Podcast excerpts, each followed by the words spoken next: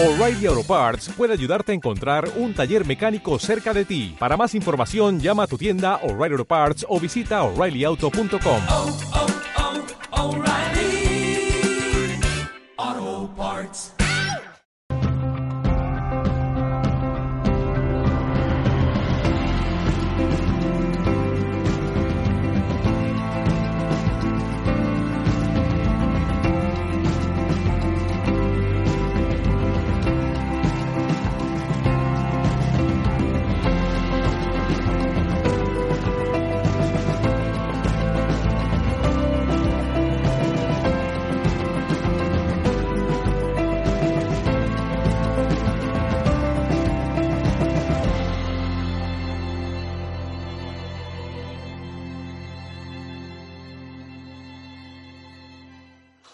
¿Influye nuestro espíritu sobre las capacidades del cerebro?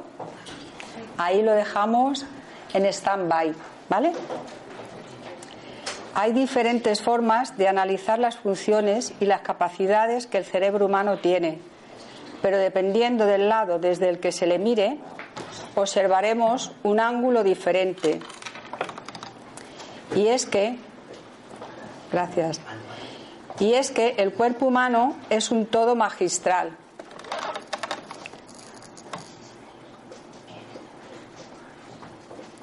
que funciona como tal. Nada escapa de esta capacidad, pues desde la célula más pequeña hasta el órgano más grande es bañado por la sangre, líquidos y los humores. Hipócrates describió cuatro tipos de humores y dentro de los humores estaba también la sangre, ¿vale? Pero él definió los humores como la bilis, la negra, pero bueno, eso se queda ahí un poco.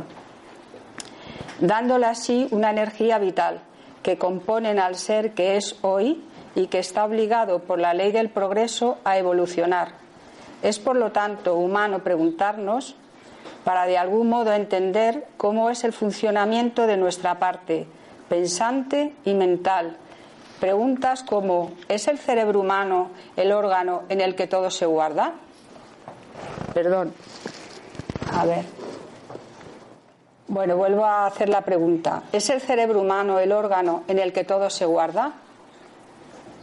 Dado que en el cerebro se dan capacidades muy diferentes y muchas más que están aún latentes y por investigar.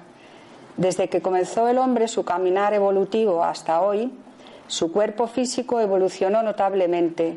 En su cerebro se produjo igualmente un salto cuántico considerable que le ayudó al individuo a ser cada vez más inteligente y conjuntamente con su parte carnal evolucionó su forma de razonar, discernir y sentir, evolucionando su espíritu que sin él saberlo o darse cuenta de ello comanda a su cuerpo.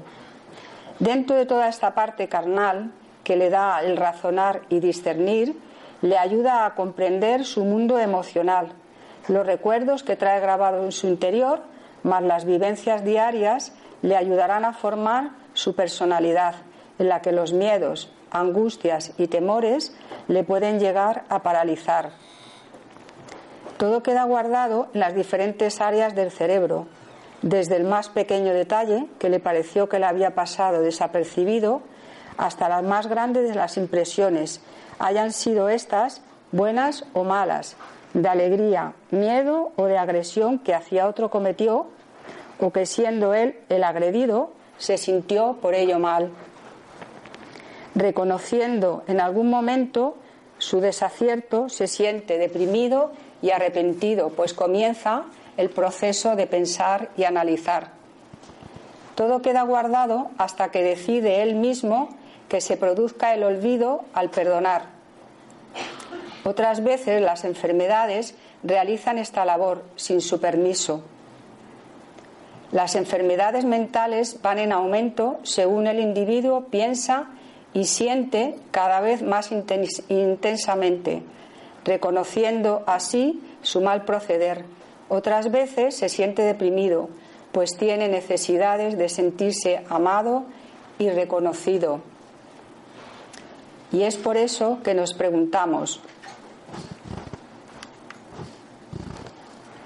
¿Dónde se encuentra la residencia espiritual?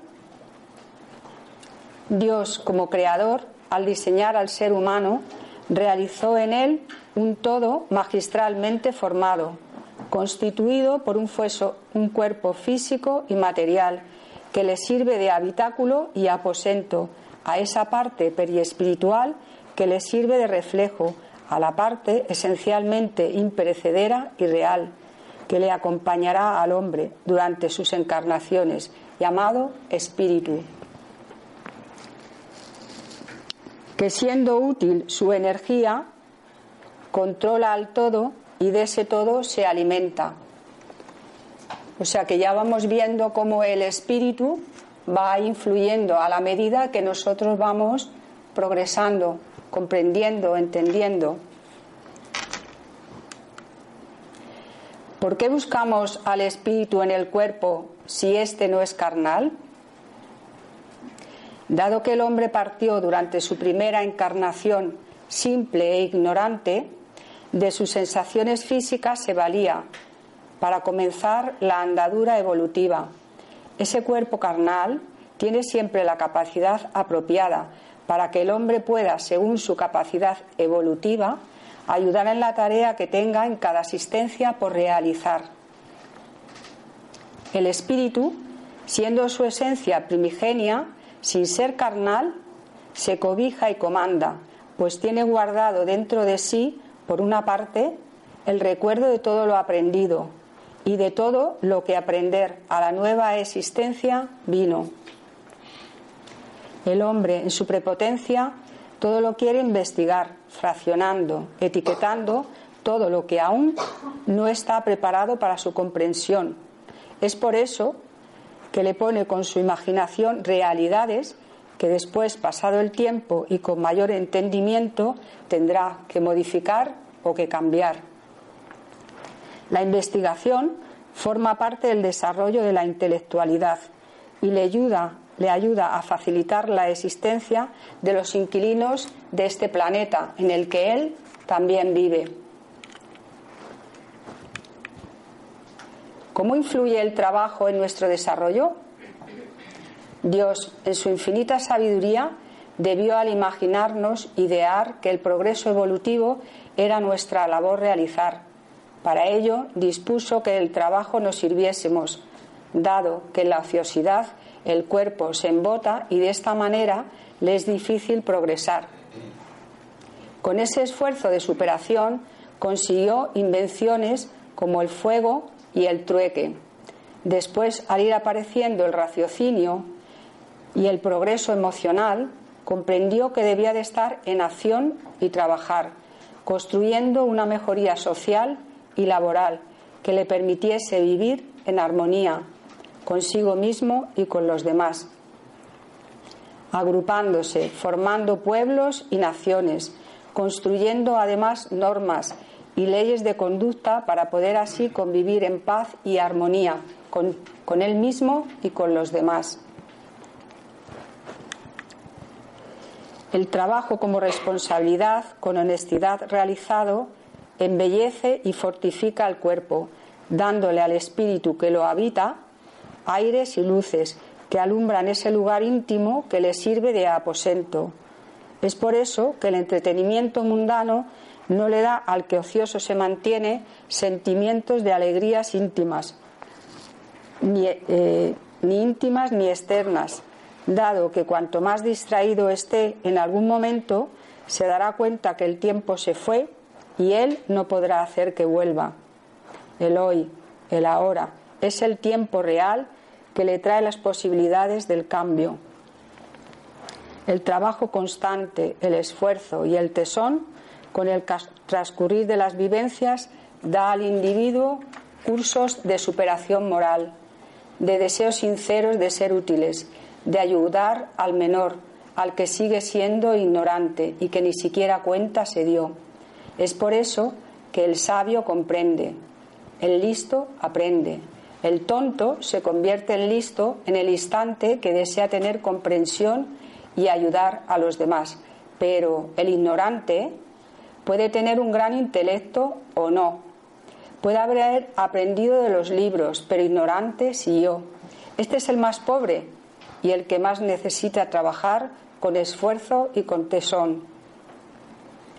Preguntémonos si el trabajo que realizamos día a día nos engrandece, si somos capaces de sumar esfuerzos y sentimientos con todos aquello que a nuestra vida van llegando.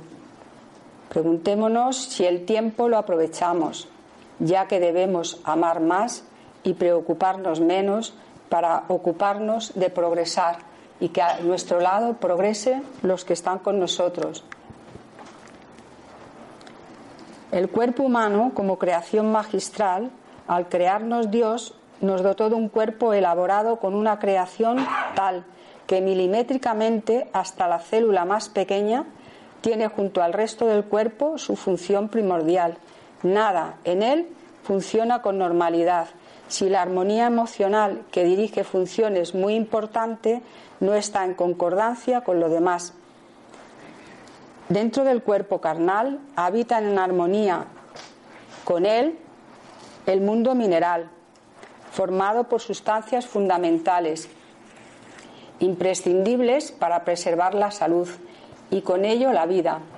Habitan además, conjuntamente con el equilibrio mineral, esa parte de unión animal, formado por bacterias, microorganismos y demás, que para tener salud le es imprescindible al hombre esta unión y convivencia en armonía con ambas partes con las que partió para reencarnar. Hasta que según evoluciona, estos dos mundos que habitan con él en perfecta armonía y unión cambia, porque cambia así su estructura carnal, que irá perdiendo con su evolución un cuerpo físico que será cada vez menos denso y material, un cuerpo cada vez más sutil y sano.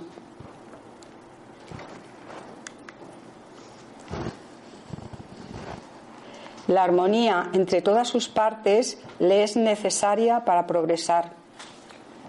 Cuando el hombre comprende que dentro de él existe a su vez carne y espíritu, vida y muerte, dualidad, que es cuestión solo de él aprender a manejar, dado que le es necesaria la armonía de las dos partes, mientras encarnado y habitando su cuerpo, su espíritu está.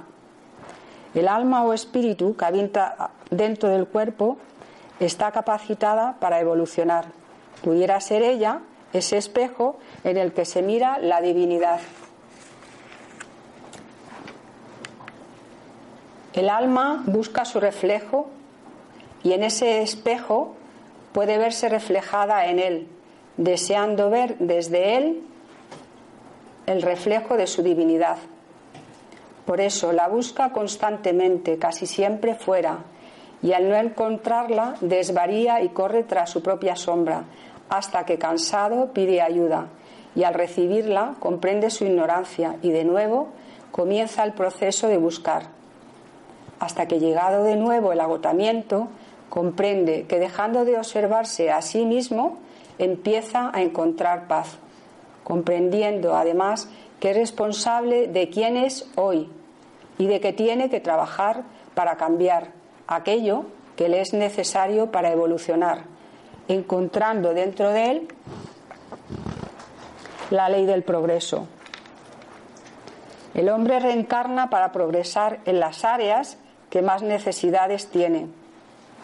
La energía que le alimenta, en llegando a ser con su progresar más sutil, pues va perdiendo densidad conforme comprende. Y esta comprensión no se desarrolla en la mente, y sí en el espíritu que le envuelve. Este progreso se produce fruto del trabajo del despertar. Todo tiene un sentido real que le llevará al despertar espiritual, a desempeñar tareas que en estando dormido no podrá utilizar. Dado que el despertar no es producido por la propia voluntad del que ahora dormido sigue, el despertar es el resultado y no es el fin, porque hay que trabajar ardientemente, pues despertar sin estar preparado puede llevar al individuo a la desarmonía total. Y no se producirá la comprensión que le ayudará. En la andadura que el hombre en su búsqueda tiene que realizar. Esta andadura le llevará a centrar la mente en su realidad, para que de ella se vayan los miedos y temores que le debilitan la razón, entorpeciendo de ese modo la diaria marcha. Ellos, como espejismos, intentan hacerle creer que es Él el que gobierna y dirige su cuerpo y sus acciones. Y si despierta del ensimismamiento, comprobará que sólo Él deberá gobernar, pues es sólo Él el responsable de sus actos y del resultado que de estos se generen. Al centrarse sobre sí mismo y su forma de actuar, le llevará a la observación de la sombra y a la aparición de la brújula. La sombra, formada por la totalidad de lo inconsciente de su personalidad, caracterizada por rasgos y actitudes que su yo consciente no reconoce como propios. Esa sombra, que produce la dualidad que el hombre tiene aún por resolver, le aportan a su personalidad confrontaciones que deberá discernir, razonar y resolver. Todo en él tiene sus contrarios, al igual que el odio y el amor, la mentira y la verdad, el egoísmo y la caridad, el querer sentir lo que la mente le pide, la enfermedad o la armonía emocional. El individuo, según va adquiriendo comprensión, deja de pensar solo en él y comienza a pensar en los demás. El ser humano sigue siendo un infante que deberá seguir la dirección que le marca su propia brújula, que sabe la dirección en la que deberá él caminar. Pasará por sendas tortuosas y otras que siendo más livianas le permitirán descansar. En el camino irá encontrando otros seres que, al igual que lo hace él, caminan hacia el hogar. Encontrará buenos samaritanos, tanto encarnados como desencarnados, que durante su andadura terrestre les calmarán y enseñarán, pero solo de él depende la compañía con la que quiera caminar. Dado que por afinidad, tanto energética como espiritual, hacia él se acercarán y comprenderá además cómo nos ayuda el cuerpo, siendo él nuestro mejor aliado. El Creador creó al hombre como un todo magistralmente concatenado, desde la célula primigenia hasta el caparazón carnal que le sirve de habitáculo al espíritu que le habita, para así poder llevar a cabo el trabajo de reparación, de evolución y de caminar hacia el celeste hogar, del que partió un día simple e ignorante, para regresar de nuevo cambiado, con su espíritu libre de la densidad carnal. El tiempo que esto le cueste será el producto de su trabajar. El cerebro progresa uniendo la dualidad carnal y espiritual. El espíritu envuelve al cuerpo extrayendo de él los logros sostenidos y le ayuda a su vez al cerebro a poner en orden su personalidad, junto con la manera que tiene él de actuar frente a los acontecimientos que le van momento a momento sucediendo. Este analizar y comparar le ayuda al individuo a generar en él el deseo de aprender, comprender y mejorar. La inteligencia le ayudará a comprender dónde está el bien o el mal y le preguntará a él mismo si aquella acción que realizó le produjo o no tranquilidad. Es de este modo como el cerebro evoluciona entre la dualidad carnal y espiritual. ¿Camina el cerebro entre dos mundos? Al igual que a veces, sin ser consciente, el hombre habita entre dos realidades diferentes. El cerebro camina siempre junto a él, puesto que es el cerebro el que le dará al hombre el raciocinio, que le diferencian del animal y le ayudará a aprender, pensar y comprender su propia realidad. Este caminar entre esas dos realidades le mantiene conectado con el plano espiritual, al que acude para ser ayudado en el área que pueda para su evolución necesitar. Allí comprende que nunca estamos solos y al volver a su realidad carnal realiza el trabajo de mejora y de reparación al que está obligado a contribuir en su propia mejoría y en la de los demás, dado que somos sociables miembros y hermanados para evolucionar y progresar en el planeta en el que ahora habitamos. El cerebro intelectual y emocional, el hombre como una unidad que es, va avanzando a todos los niveles, por lo tanto, su cerebro va adquiriendo cada vez más capacidades intelectuales y éstas le ayudarán en el progreso evolutivo. Tiene hoy en día conocimientos más desarrollados y está más capacitado para investigar, para comprender el porqué de las cosas, dándose a sí mismo las respuestas a las preguntas que se hace sobre su existencia, siendo las emociones, según él comprende y analiza, los sentimientos, que cada vez en su progresar van siendo más armónicos con él mismo y con los demás. En este avance evolutivo, el individuo es cada vez más comprensivo, solidario y altruista, pudiendo paso a paso en esta unión entender que con sus pensamientos son los que mueven las sensaciones, que convertidas en sentimientos hacen que el individuo en armonía pueda estar, avanzando así en moralidad. Las emociones le acercan a humanizar el trato con los demás, descubrir en él vicios y pasiones, odio y envidias, para así poder cambiarlas en amor, fe, esperanza y caridad. Es el sentimiento el que une mente, cuerpo y espíritu para formar del ser una unidad. El espíritu camina adelante, envolviendo las capacidades evolutivas del cuerpo carnal, que harán posible que en esa unidad que es el hombre se haga posible la ley del progreso por la que todos debemos caminar. El ritmo lo van marcando las acciones y las reacciones que éstas generarán. Harán posible que otra ley se abra a su comprensión y de este modo acción, reacción le ayudarán a comprender que es solo él el responsable de su hoy y de su mañana Las lecciones por las que llegará a la comprensión son por las que deberá caminar, haciendo de él un hombre que dejándose, dejándose de su, alejándose de su ignorancia, encuentre dentro de sí las leyes naturales por las que siguiéndolas, poniéndolas en práctica, se convertirá en un hombre diferente, que obra aprendiendo a amar y perdonar, a entender que él no es juez que deba juzgar a los demás por los delitos que más por ignorancia que por maldad cometan. La caridad aparecerá radiante, triunfante, cargada de naturalidad, si las pequeñeces de miras, analizando su libre albedrío y la forma de usar esa capacidad, que casi siempre por ignorancia, más que por maldad, utilizó mal. La evolución nos acerca cada vez más al hogar celestial.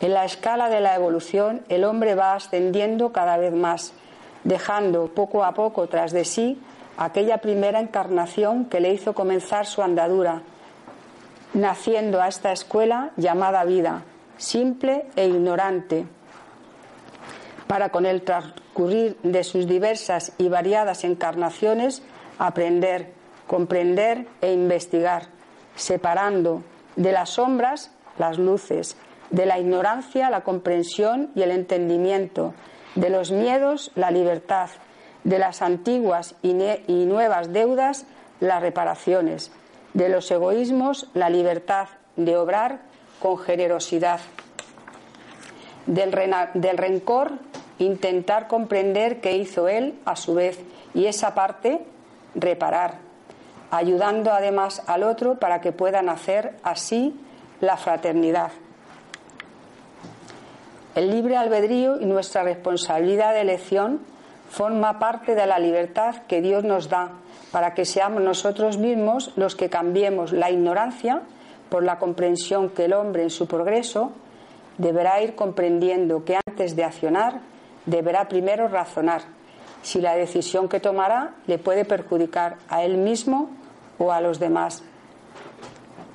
Que toda acción una reacción producirá, que tiene él en sí la capacidad de pensar y analizar, que la libertad de acción que él posee también la poseen los demás, que para vivir en sociedad le es necesario aprender y después poner en marcha con su mejor interés aquello que aprendió y que le ayudará a moralizarse cada vez más, ganando con ello su espíritu iluminar, siendo el fruto de esa moralidad su propia felicidad, al ver cómo todos a su alrededor en paz y armonía están. El cerebro, como órgano carnal, guarda en él esa parte intelectual, además de las experiencias vividas, más la educación recibida, siendo constantemente bombardeado por estímulos muy variados. De todo ello deberá él separar el grano de la paja, de lo ilusorio la realidad. Esas capacidades intelectuales le diferencian del animal, ya que es capaz de sentir, pensar, razonar y de comprender que la muerte algún día le llegará. En la utilización de ese cerebro, que tiene en sí dos partes fundamentales, la inteligencia le ayudará a desarrollar esa ciencia necesaria para superar la infelicidad que sin saberlo él mismo se inflige al utilizar sin analizar antes ese libre albedrío el mismo que le guiará hacia la armonía y la felicidad. Pero no esa felicidad que ahora busca ignorante y sin conseguir encontrar, dado que la busca en su parte densa y material. Esa que es tan efímera, que se esfuma sutilmente, llevándose con ella su tranquilidad, que le aconseja buscar culpables y le aleja de la realidad, esa que le hará sentirse víctima, sin recordarle que es Él el responsable de las decisiones que tome y del resultado de, que las mismas generarán. ¿Y los sentimientos? Dentro del cerebro hay áreas muy específicas, cada una con su propia peculiaridad, pero todas se fusionan, para que de este modo el individuo pueda pensar, razonar y accionar. Y es a partir de esa fusión que aparecen las emociones que producen su forma de pensar, accionar. El pensamiento es de este modo fuente de estudio e investigación en el que el hombre desea encontrar una explicación para todo, dado que siendo el principio creador es además un neso de unión con el plano espiritual y con las personas que conviven junto a él y con el resto de la humanidad. El pensamiento genera en el cuerpo físico una emoción que a su vez armoniza o enferma. Esta emoción crea el sentir y una amplia gama de efectos que varían desde energías densas a livianas, que quedan impresas primero en su cuerpo físico y mental, para después llegar a la parte más sutil, periespiritual hasta llegar al espíritu que forma al ser humano y espiritual que a través de, los, de la encarnación, desencarnación, vida y muerte, vuelve a, a nacer de nuevo, siendo cada vez más consciente de su personalidad. Impregnándose de otras vivencias. El hombre, en cada nueva encarnación, trae no solo las metas con las que partió del mundo espiritual, con la firme decisión de realizar. Dentro de su espíritu están impresas no sólo las leyes espirituales que deberá seguir hasta comprender que dado que son justas para todos, son por igual de obligado cumplimiento. Parte además del hogar con su esencia espiritual en el que trae grabadas una a una todas las acciones vivencias y experiencias, buenas o malas, que vivió en cada una de sus pasadas existencias, quedándose una impregnación densa o liviana, que le obligarán a seguir encarnando las veces que le sean necesarias, hasta que comprenda el por qué esto sucede y cómo, hasta que su espíritu no pierda la densidad que le produce en su modo de actuar, siendo este espíritu el que realiza el progreso, siendo además él mismo porque está obligado a evolucionar. El cuerpo que usa como habitáculo va cambiando, siendo siempre el más adecuado para que pueda realizar la meta acordada. Al nacer a la existencia mundana, traerá las capacidades físicas que le sean necesarias al espíritu para poderlas realizar, progresando si vuelve al hogar mejorado y habiendo aprendido a ayudar a sus semejantes y a amar.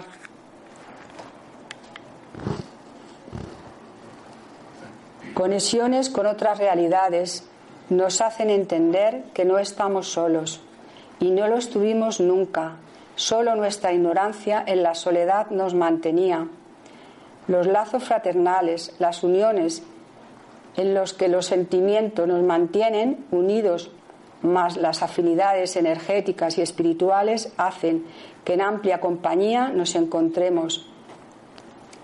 Solo la ignorancia en soledad fraterna nos mantiene, hasta que llegada la comprensión y puesta en acción de las leyes espirituales, llamadas así porque del espíritu parten, no teniendo nada que ver con las leyes que los hombres inventaron, que siendo mundanas al espíritu nada les vale. Cuando la moralidad crezca, seremos poco a poco cada vez mejor acompañados por los compañeros espirituales, que estando dispuestos a ayudarnos para, para que progresemos, lo haremos conjuntamente. Esas conexiones serán cada vez más reales cuanto más despiertos estemos, realizándose las mismas unas veces cuando durante el sueño el espíritu abandona el cuerpo físico mientras éste descansa, para asistir a las escuelas espirituales, para que al amanecer del día accionemos desde el conocimiento que ahora tenemos. En ella, además, recibiremos conocimientos necesarios para nuestro adelanto. Otras veces son los médicos espirituales los que nos esclarecen, armonizan y sanan nuestra parte física.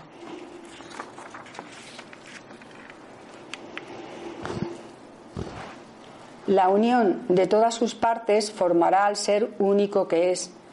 Conforme el individuo razona y comprende del hecho de estar vivo, aprende a vivir en armonía con todos sus cuerpos y realidades, razonando, entendiendo que debe tratar con cuidado y respeto el cuerpo físico en el que habita.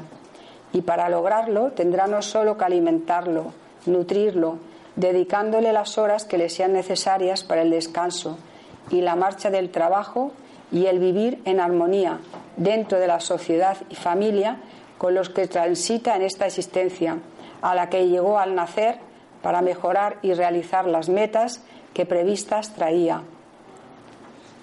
Logrará poco a poco, con la evolución que va adquiriendo, comprendiendo que el cuerpo físico, mental y emocional tienen en sí la capacidad del progreso, poniendo en armonía su mente con sus correctas acciones, con sus sentimientos. Según va lográndolo, en su, en su periespíritu quedará reflejado todo ese proceso, siendo de este modo como su espíritu va adquiriendo luz en todo este proceso. Llegará el momento, sin importar el tiempo que para ello utilice, dado que el ritmo él lo va marcando, que su espíritu, en siendo más luminoso, sea más grande y liviano.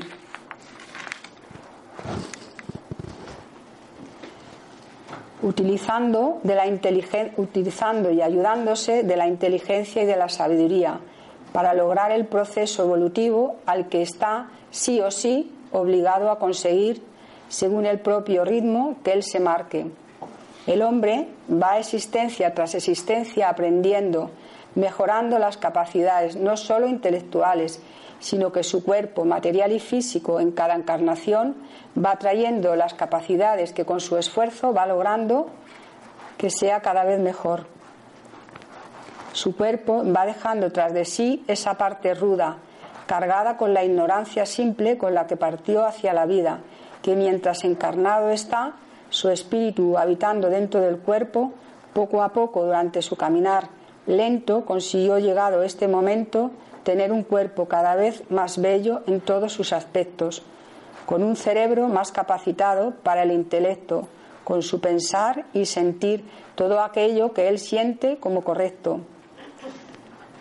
La sabiduría le va llegando cuando comprende y responde a todas esas preguntas existenciales que él se va haciendo, entendiendo que las respuestas a las mismas le van llegando con la experiencia que va viviendo junto a las personas que le rodean y los amigos espirituales que le ayudan.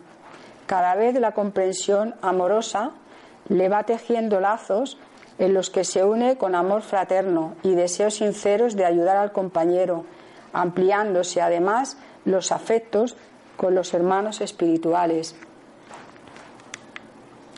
De nuevo, busca, sabiendo ahora dónde quiere llegar. Conforme el hombre va adquiriendo capacidades de comprensión y raciocinio, pierde densidad su cuerpo, ganando así belleza y armonía, dejando de este modo de vivir encarcelado dentro de sus antiguas creencias, para ser libre y dejar de centrar su mirada sobre sí mismo, acogiendo con cariño y respeto a los hombres que siendo aún más pequeños detrás de él caminan, tendiéndoles las manos sin arrogancia ni deseos de hacer justicia. El hombre, según va aprendiendo, utiliza su existencia como un avance dentro de su experiencia evolutiva, poniendo en práctica esas leyes espirituales que la justicia divina puso en todos y en cada uno de los mortales, para que comprendan y regresen al hogar del que partió un día, habiendo logrado hermanarse con fraternidad al antiguo enemigo que hoy siente como un hermano querido. La búsqueda la comienza cuando va comprendiendo que comienza a estar vivo en la muerte y en las enseñanzas que éstas le traen. Aprenderá que la muerte no existe como ahora él la entiende, dado que ésta le enseñará además que al nacer a la vida, poco a poco comienza la oportunidad de recuperar antiguas ofensas y de poner amor donde antes ponía ira.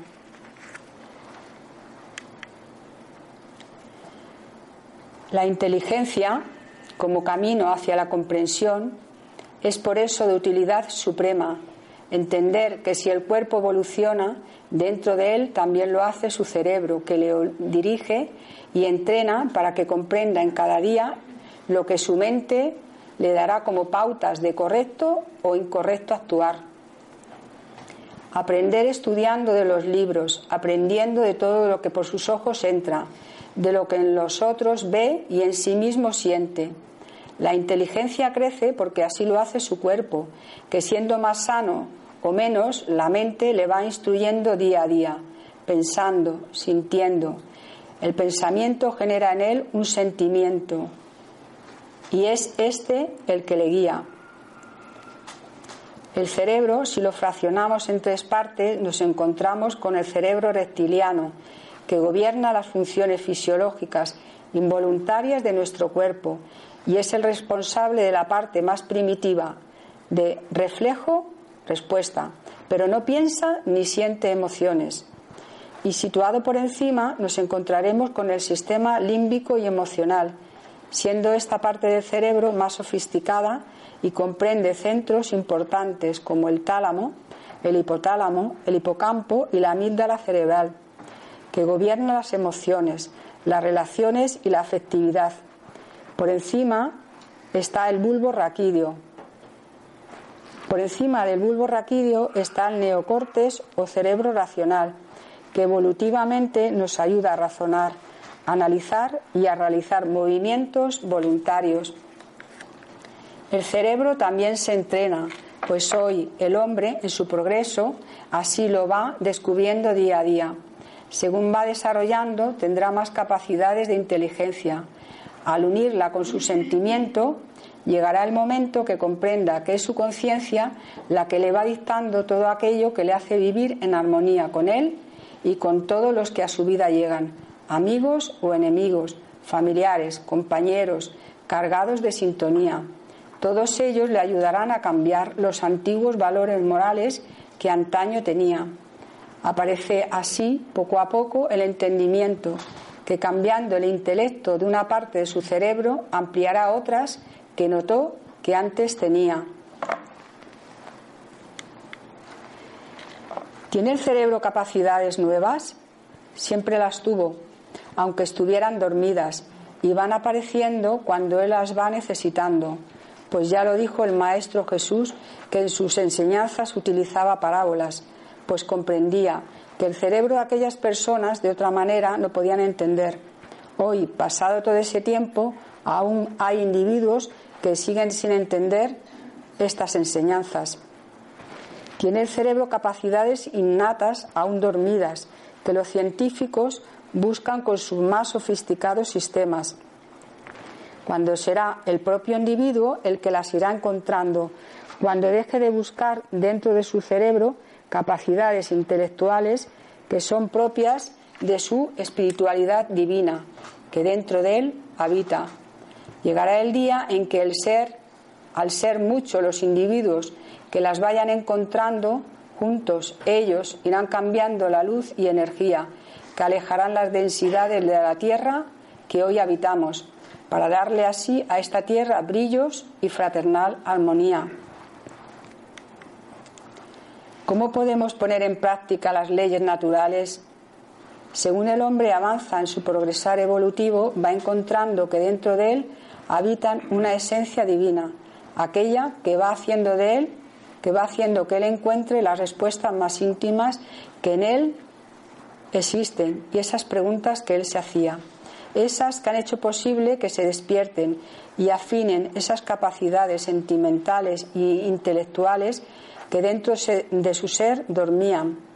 Fruto de su búsqueda apareció un día la llama, que por nombre con palabras mundanas la llamó conciencia, y al aparecer esta, para estar él en armonía con ella, tuvo que aprender, comprender y reparar todo lo que como dolor o mal sentir su conciencia le reprimía, dándole a cambio armonía y felicidad, cuando como bien hecha la acción, la conciencia como buena la recibía.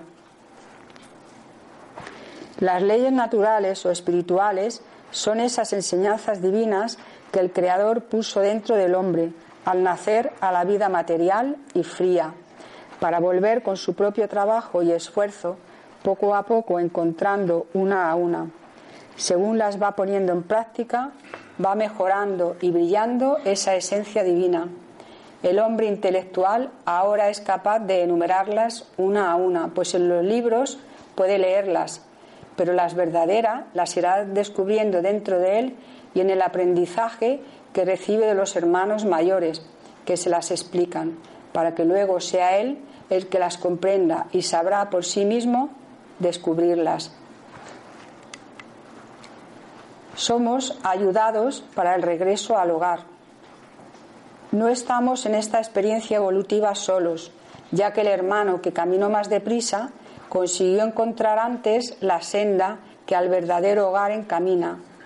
Y al llegar allí se siente por amor fraterno responsable de ayudar al hermano que siendo aún infante aún va por las orillas sorteando obstáculos con tropezones que ellos experimentaron algún día.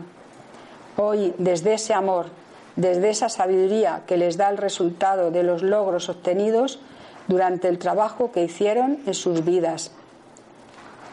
Hoy con fraternidad unos vuelven a la tierra para servirnos de guía y otros, desde el hogar, tienden las manos, susurran armonía, pues saben que no pueden quitarnos los obstáculos por los que sus discípulos tienen que reparar aquellas acciones que hizo mal, más por ignorancia que por maldad. Esas bueno, esas eh, mal hacer que hizo algún día, eso ahí está un poco. Ellos saben que la ayuda que nos pueden brindar es darnos fuerzas, que nuestras esperanzas nuestra fe nos permitirá que a nosotros nos llegue esa ayuda por ellos ofrecida. Después, según avancemos, se va perdiendo el miedo, las angustias, los sentimientos de soledad y de desamor, esos vicios que en sombra nos mantenían. para que podamos mirar al cielo que en nuestro cerebro, corazón, siempre existió, aunque despertando van apareciendo día a día. Evolución y progreso. Desde que comenzó el hombre su andadura evolutiva hasta nuestros días, el caminar por el que ha ido transitando ha sido cada vez más arduo y complicado. Al principio, según los conocimientos que nos llegan de esa partida, el hombre primitivo solo pensaba en su supervivencia. Después comprendió que la unión con los demás le era más, más fácil sobrevivir. Aprendió a intercambiar alimentos y objetos que él poseía y para eso le era necesario hablar primeramente con sonidos gluturales, aprendiendo después a comunicarse con los demás. Y así, poco a poco, la comunicación les dio a todos la idea de la importancia del grupo y comenzó a formarse el ideal de sociedad, donde cada uno tenía su espacio capital. A pesar de las guerras de poder más del fuerte y la obediencia del más débil, el progreso fue lento si utilizamos el tiempo como medida hasta llegar al análisis final. Es mucha la andadura evolutiva. El hombre comenzó a caminar cuando comprendió que unidos y hermanados era la única posibilidad de crear razas y naciones por las que luchar. Si miramos hacia atrás, en ese pasado tiempo también comprobaremos que la inteligencia le ayudó a progresar a pesar de tener que superar egoísmos y miedos y enfermedad, a combatir plagas y demás. Aprendió que la muerte era real para todos, sin distinción de rangos ni de razas, mirando hacia el cielo para descubrir qué había detrás. Aprendió a desarrollar el cerebro con la inteligencia que le era necesaria para aprender, enseñar e investigar y utilizar su capacidad emocional. Es de este modo como además sintió la necesidad de crecer.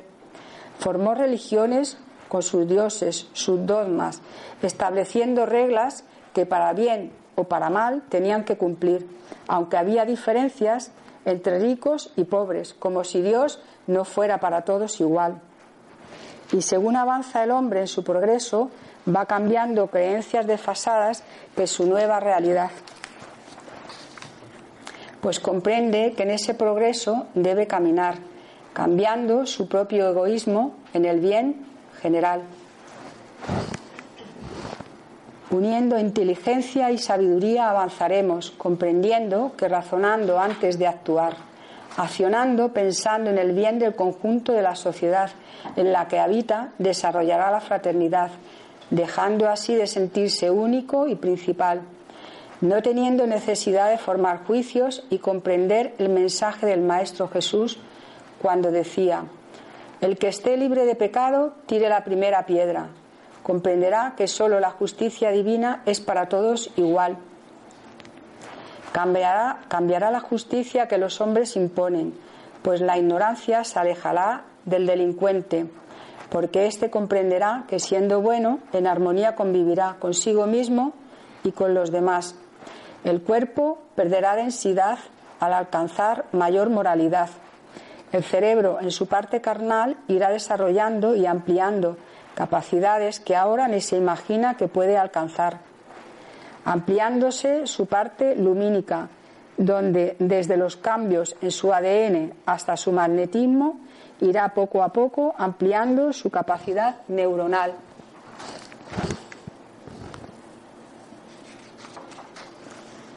Y sentidos como la intuición le capacitará para conectarse con los demás encarnados y sobre todo espíritus que habitan lugares diferentes, pudiendo así más fácilmente dialogar con el plano espiritual. Hará descubrimientos tanto para su propio bienestar físico, psíquico y social.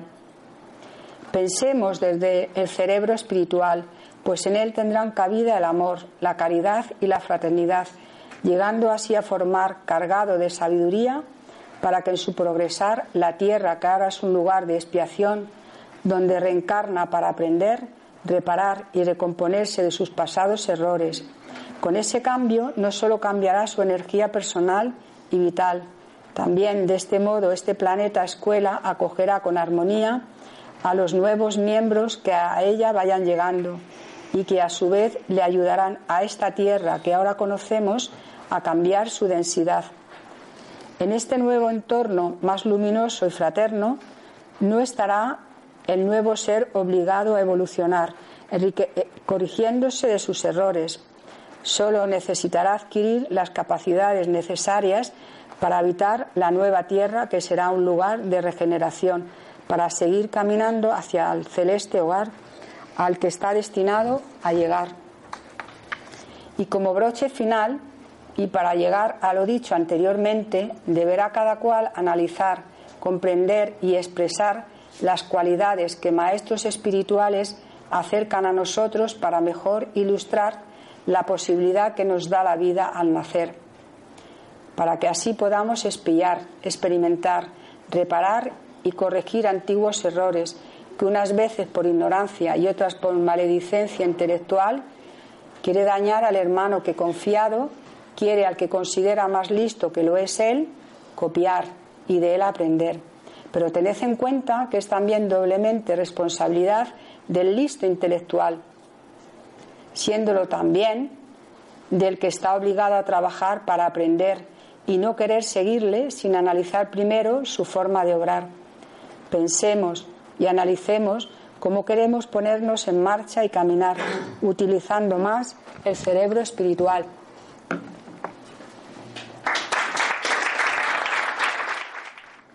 Luego, el cerebro tiene todas las capacidades. Somos nosotros los que no estábamos en, la actitud de entender.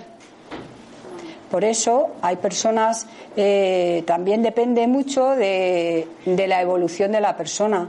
Por eso los hay que tienen una capacidad intelectual, pero no la sabe utilizar. Ese sería el, listo, pero que moralmente solo es intelectual. Dime, Mercedes. Nos has dicho que, cuando evolucionemos moralmente, el cuerpo se hará más sutil. ¿Crees que le ocurrirá igual al planeta? Claro. Claro, porque la, la densidad de los, de los seres que vivimos en ella, al cambiar, cambiará también el planeta. También lo cuidaremos más, tendremos más capacidad de entender que no se puede dañar la capa de ozono, aunque el planeta, igual que el cuerpo, está preparado para repararse. De hecho, eh, fijaros si se va adaptando el estómago, que nosotros hoy en día somos capaces de comer pan de los chinos y no pasarnos nada. Y sin embargo, si apareciese el, eh, de una forma gratuita o tal, o, eh, una hogaza de pan de nuestros bisabuelos, nuestro estómago no estaría preparado para digerir eso. Entonces, el cuerpo eh, se está acostumbrando a la forma que tenemos de vivir, a todos esos, eh, esos venenos que vamos tomando. Se va acostumbrando. Se va haciendo igual que cuando le quitan un órgano, aparece un órgano que ayuda.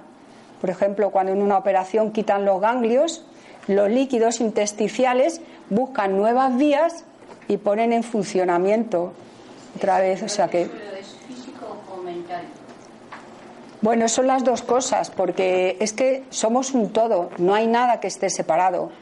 El problema que tenemos nosotros en nuestra mentalidad es que la medicina tradicional dividió el cuerpo en cachitos y creó un especialista para cada cosa. Entonces, nosotros mentalmente pensamos que somos, el estómago va por un lado, pero está todo, funciona al milímetro y todo está encajado de tal manera que si hay una desarmonía en un lado, el otro también intenta corregirlo.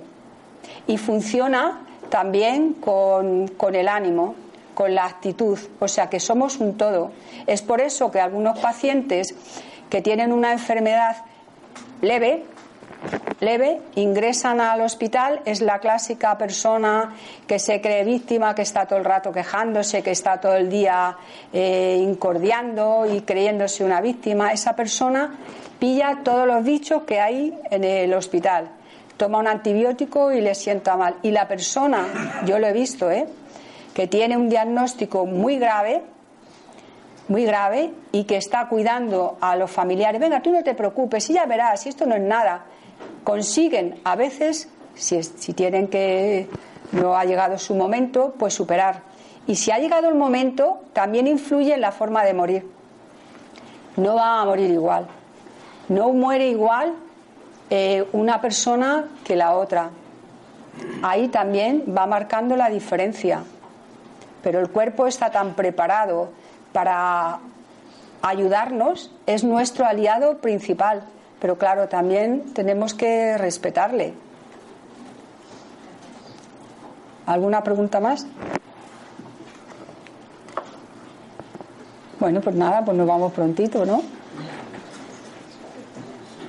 Si no hay más preguntas, ¿os ha quedado claro el cerebro intelectual y el cerebro espiritual? Bueno, pues nada, si no hay más preguntas. Yo lo que quería dejar eso, la constancia de, de cómo somos un todo, que no hay nada que funcione independiente de nosotros, somos una unidad, somos un todo. Y dentro de ese todo, eh, el espíritu lo comanda. La medicina china contempla también más que la Sí. tradicional cuerpo entero. La medicina china ha sido la primera, es una medicina que ya tiene 4.000 años o más de, y siempre ha tratado al ser como un todo. Y de hecho, cuando se hace acupuntura, se toma el pulso y se ve dónde hay falta de energía o dónde hay demasiada energía.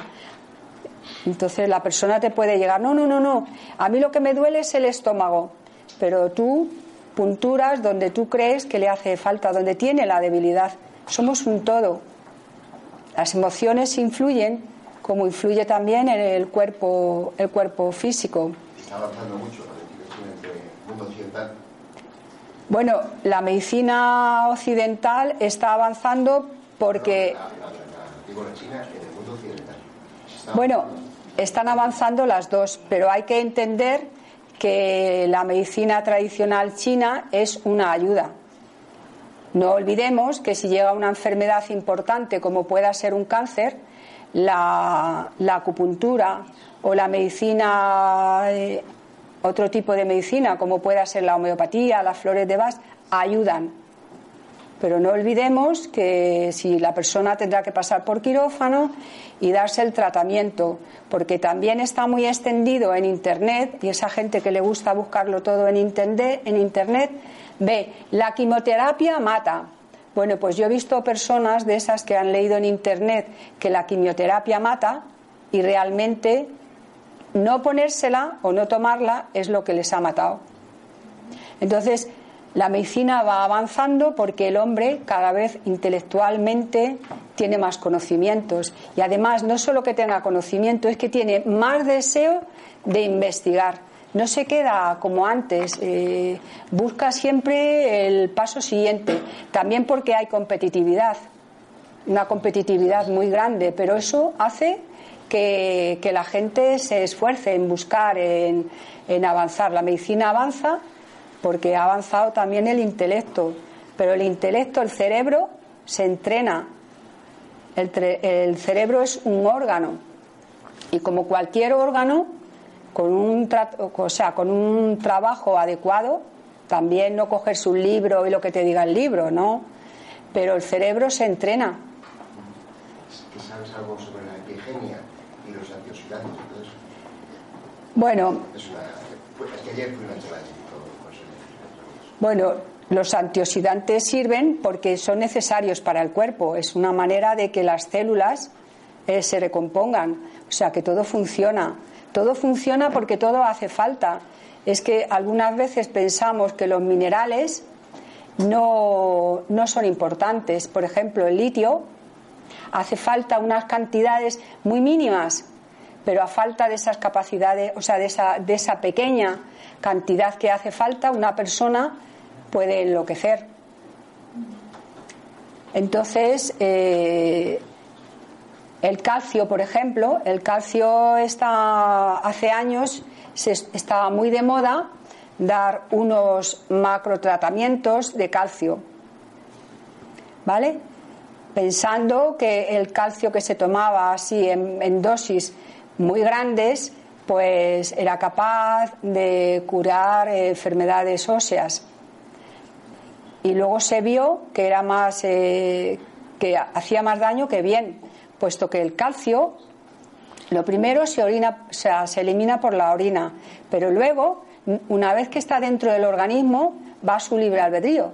Entonces se puede depositar en el hueso como se puede depositar eh, en una mama, en una mujer, o se puede depositar en el riñón.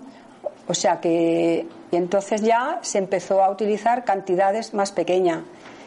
No se utiliza solo eh, los productos lácteos, porque los productos lácteos realmente de calcio, como están tan manipulados, tienen muy poca dosis. El cerebro, o digo el cerebro, el cuerpo, eh, no es capaz de, porque la leche está muy adulterada, de un paquete de leche sacan muchas cosas, entonces... Te pregunto esta cosa porque sé que tú eres enfermera. Sí, sí, pero los antioxidantes y los radicales, es que sirven porque nos hacen falta, porque el, sol, eh, por ejemplo, el sol, otra epidemia que hubo de darse protección solar, la gente mayor sale a la calle embadurnada absolutamente desde los pies hasta el pelo de protector solar y resulta que la vitamina D solo la sintetiza el cuerpo con la toma del sol. ¿Qué hay que hacer? Pues o bien pasear o ir a la playa en horas en los que el sol no es nocivo, si se quiere cuidar. Y si quiere salir a la calle a cualquier hora, tendrá que dejar partes de su cuerpo al aire para que les dé el sol. Porque es verdad que, el cáncer de piel está muy extendido, pero también es porque no hace años en España estaba muy de moda ir a la playa y volver negra como un chicharrón. Y entonces el cuerpo tiene memoria, tiene memoria celular. Sí, dijeron hay una frase muy bonita. Dijeron que nosotros, somos causa de, cómo hemos vivido. algo Sí, claro. Somos, somos lo que pensamos, somos lo que comemos, somos lo que sentimos. De lo que hemos hecho Claro, bueno, sí. Claro, de hecho venimos para reparar. Si lo hubiéramos hecho todo muy bien, pues no tendríamos necesidad de, estar en esta tierra, estaríamos en otro planeta más apropiado a la moralidad y a la espiritualidad que tengamos. Dime. Ángel, eh, tú particularmente piensas que la enfermedad no pertenece al hombre. Te explico. Eh, ¿Tú crees que si fuésemos seres eh, muchísimo más evolucionados en cuerpo y espíritu de lo que somos, eh, no acudirían a nuestros sistemas de enfermedades? estoy convencida.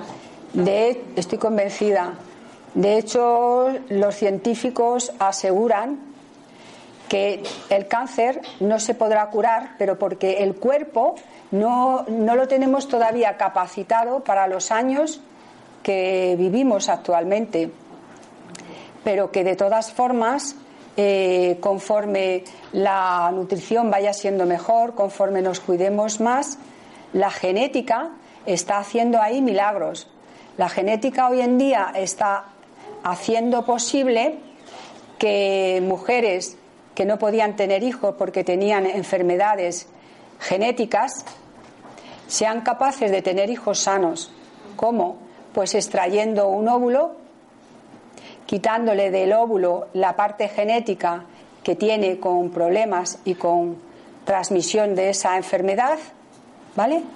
Y luego cuando han quitado esa parte de enfermedad genética, pues la, introducen eh, dentro de la mujer. Y eso funciona. Funciona más fuera que aquí en España, porque aquí en España todavía las, las investigaciones importantes, de momento los científicos, como no tienen ayuda suficiente, las están haciendo a nivel privado. hay muchas cosas que solo la está consiguiendo la gente que tiene dinero, como es lo que yo te estoy diciendo. Y se está logrando. Se está logrando y según ellos es posible. Entonces, pues bueno, si cuando seamos capaces de no ser tan egoístas y la sociedad entienda que tú también tienes derecho, al igual que lo tiene el rico, y tú deseas tener un hijo, pues genéticamente pueden esa célula cambiarla. Tendremos más sanos, o sea, seremos más sanos cuando más nos cuidemos y seamos mejores personas, porque la enfermedad también eh, aparece porque nosotros no nos cuidamos. Hay enfermedades que hemos venido a esta existencia a sufrirlas, pero como nosotros las suframos, es obra nuestra. ¿Pero tú no piensas que las enfermedades son a cada siglo más psicosomáticas? O sea, que es la mente la que enferma al, cuerpo, o sea, que es un espíritu débil, debilitado el que enferma a un cuerpo. Más que debilitado, eh, que no ha comprendido. Porque cuando tú comprendes la importancia de cuidarte, no lo dudas. Tú serás capaz no de mirar en Internet, porque algunas veces si no sabemos mirar en el Internet nos puede perjudicar más, pero si aprendemos a mirar lo que comemos, si aprendemos a hacer de la, de la nutrición un proceso sano, pues no habrá obesos, no habrá personas con intolerancias. Entonces, claro, claro que la parte mental es muy importante. De hecho, hay personas que, cuidadores, cuidadores de un familiar muy enfermo y que el único cuidador es él, yo he oído decir, no, yo no me pongo malo. Yo no me pongo malo. Y esa persona no la ves nunca por el hospital.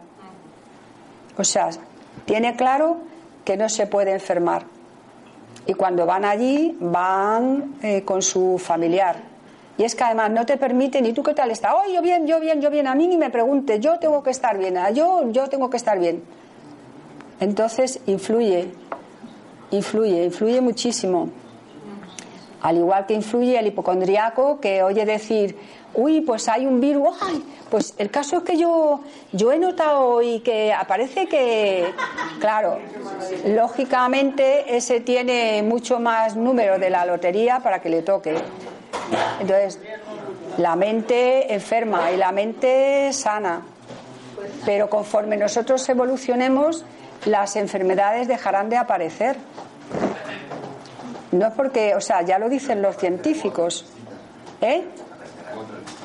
No. No, porque la genética, la genética está ya tan estudiada, tan estudiada que lo tienen todas las respuestas a todas las preguntas.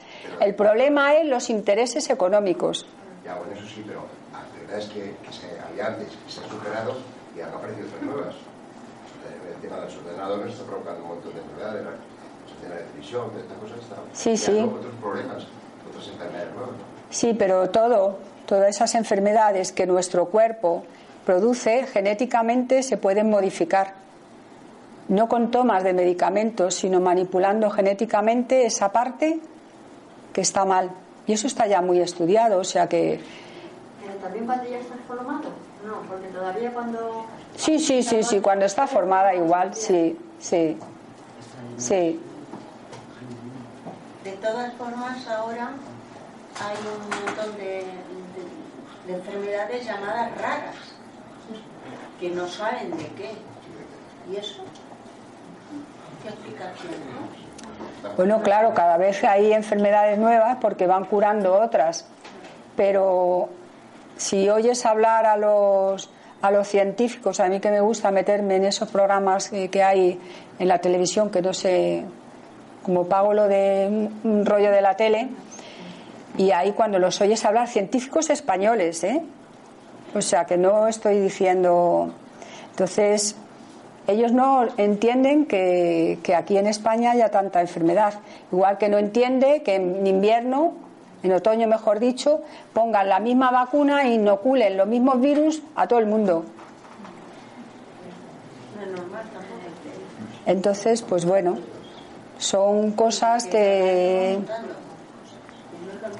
Pero vamos, los estudios están y además nosotros dejaremos de estar cada vez menos sanos. De hecho, eh, yo tengo 66 años. Mi madre con 66 años estaba, no estaba como yo, peor. Pero es que la gente, sí, el cuerpo, de 90 años. No es eso. bueno, pero la, la gran mayoría no. Esos son unos pocos. Pero la población de gente mayor de España de hace unos años, por ejemplo, mi madre o la generación de mi abuela, la gente con 60 años eran ancianos. Y el que llegaba, llegaba, son más duros que nosotros. no, No, no, No. Hoy en día te encuentras a muchas personas con 80 años con unos cuerpos perfectos y totalmente sanos, pero son pocos, no son todos. El cuerpo va evolucionando y cada vez eh, tenemos capacidades como para curarnos, ayudarnos, la medicina ha avanzado, Porque hay más ciencia. Entonces, pero sí, sí que hay una diferencia. Y si miras ya cuanto más para atrás, verás que el cuerpo va cambiando, o sea que es cada vez más sabio, más listo. Además, nosotros vamos evolucionando, efectivamente, porque nuestro cerebro es como un ordenador y se utiliza, pues, Muy poco. Muy poco. Y sin embargo, esas capacidades estaban ahí. Hace años se pensaba que las neuronas se morían.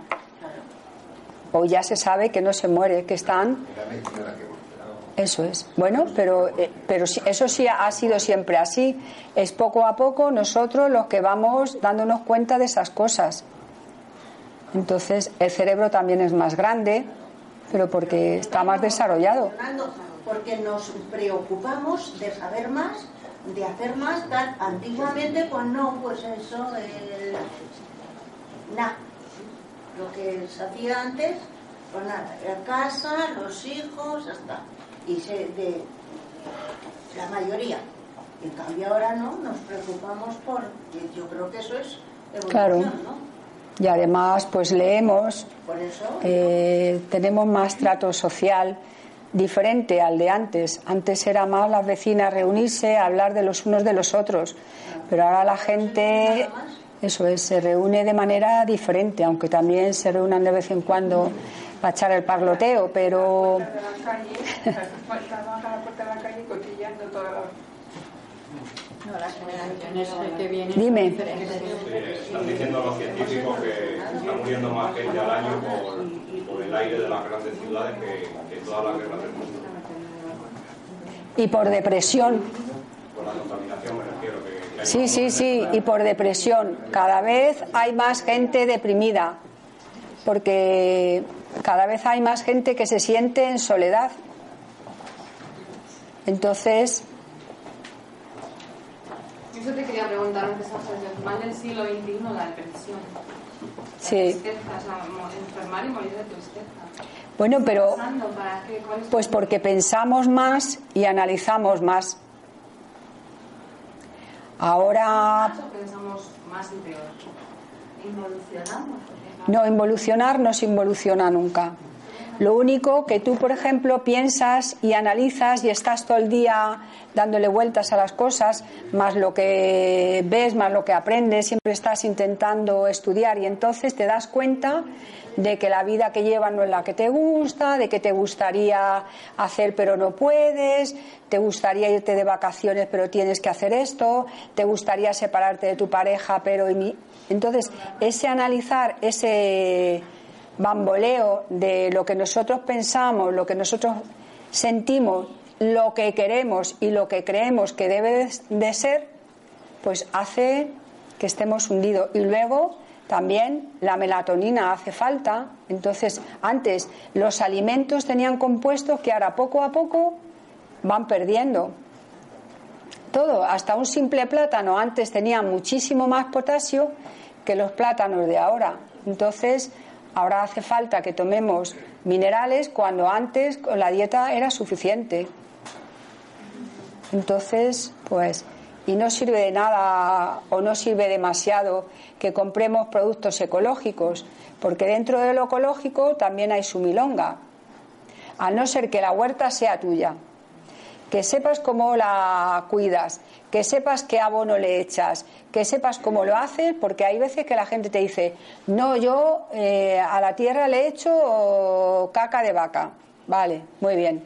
¿Qué ha comido esa caca? O sea, que ha comido esa vaca para luego la caca. ¿Qué antibiótico le han dado? Entonces, lo que esa vaca haya comido, el alimento que le hayan dado, esa es la caca que va a echar. Con eso es el abono. Luego, entonces, tampoco. Y luego, claro, es verdad que hay plaguicidas que no puede echarle. Y entonces hace plaguicidas con plantas. Pero es que las plantas también tienen compuestos químicos. Entonces, algunas veces, al no ser que tú sepas, pues no te merece mucho la pena eh, gastarte el dinero en un kilo de patatas, tres euros o tres y pico, si la, tú no has visto cómo ha estado esa patata. Y luego que hay alimentos que tenemos que ir modificando para tomar alimentos nuevos. Volviendo al tema de la, de la depresión, que es el, mal de, que hoy más oyes y que es tremenda. Eh, ¿No crees que también es una falta de referentes de la sociedad actual, de ética, de principios, de un vacío en la sociedad que antes no había porque había otros principios, otros códigos? Bueno, porque pensábamos, porque pensábamos y analizábamos menos. Porque tú, por ejemplo, eh, hasta que no te casabas, no te salías de tu casa y en tu casa tenías tus obligaciones de entregar tu sueldo, de esto, y no te lo cuestionabas siquiera, por lo menos yo. Yo no me cuestionaba que tenía que llevar el sueldo a mi casa, lo vivía como lo más natural del mundo. Pero luego, de repente un día, cuando ya te has casado, dices, ah, pues si yo trabajo, yo pongo más de mi sueldo, pues no sé qué. Y ese pensar, ese darle vuelta a las cosas, el que hace que ya te tambalees. Entonces pensar, para, para evolucionar hay que pensar. Pero constructivamente, vamos a ver, constructivamente. Yo no puedo pensar de mí misma que soy tonta, yo puedo pensar, bueno, no soy demasiado lista, pero voy a intentar, voy a intentar aprender.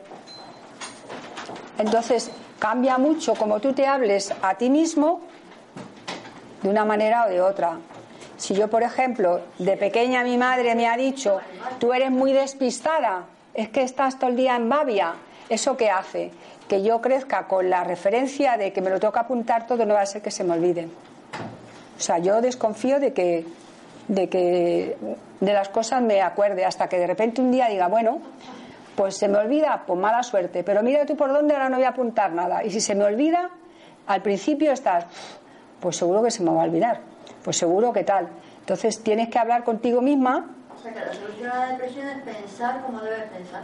Analizar, analizar la situación. Y si tú lo puedes cambiar, lo cambias. Pero es que hay cosas, hay situaciones que no podemos cambiarla. Pero podemos aceptarla. O podemos decir, bueno, pues vamos a ver, yo con mi pareja es que es que es un infierno, es que estoy en la calle mejor que en casa, vale.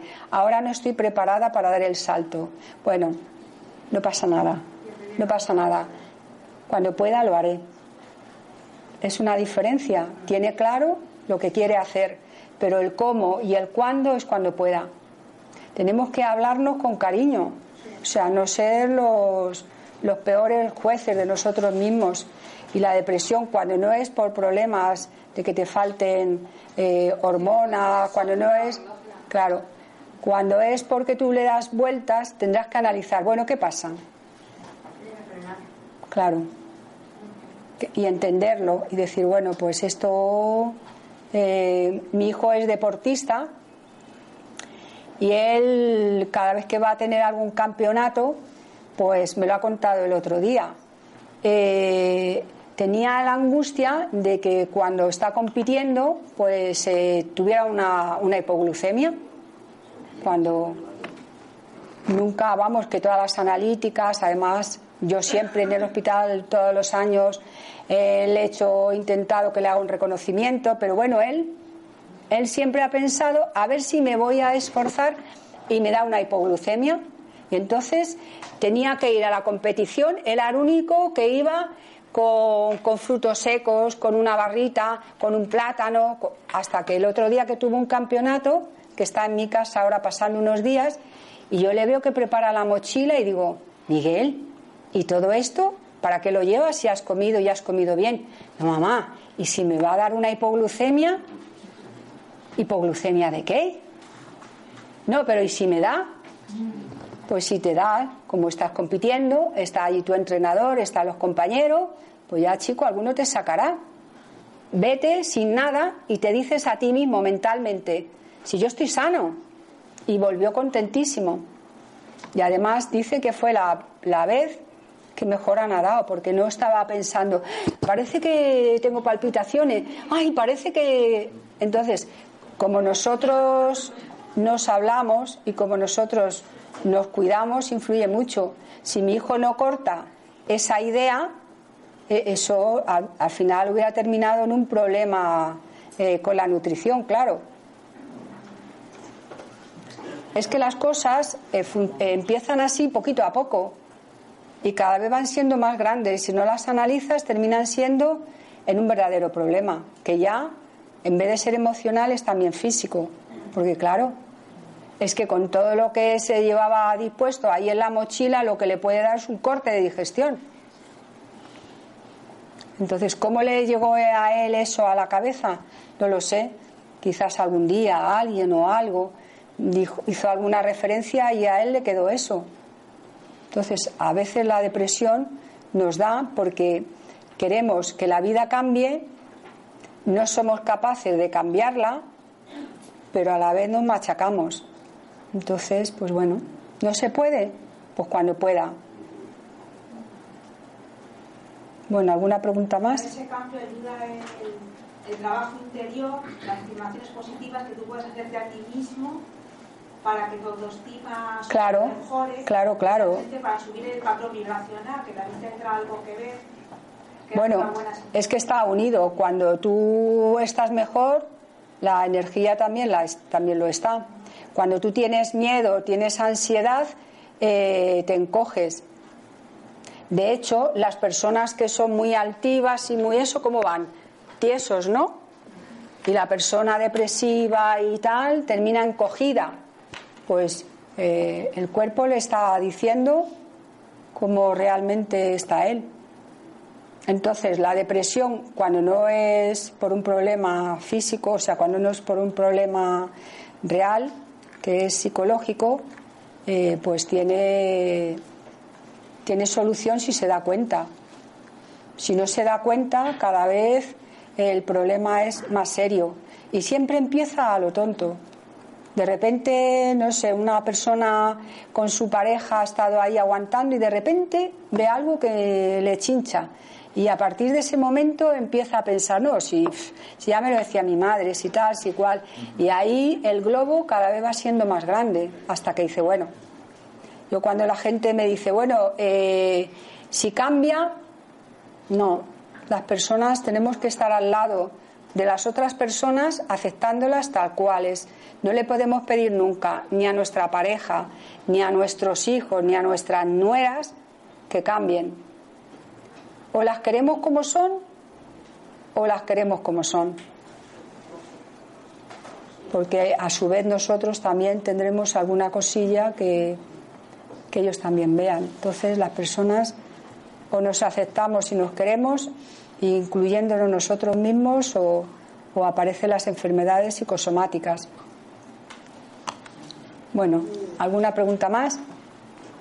¿Ya? Pues ala.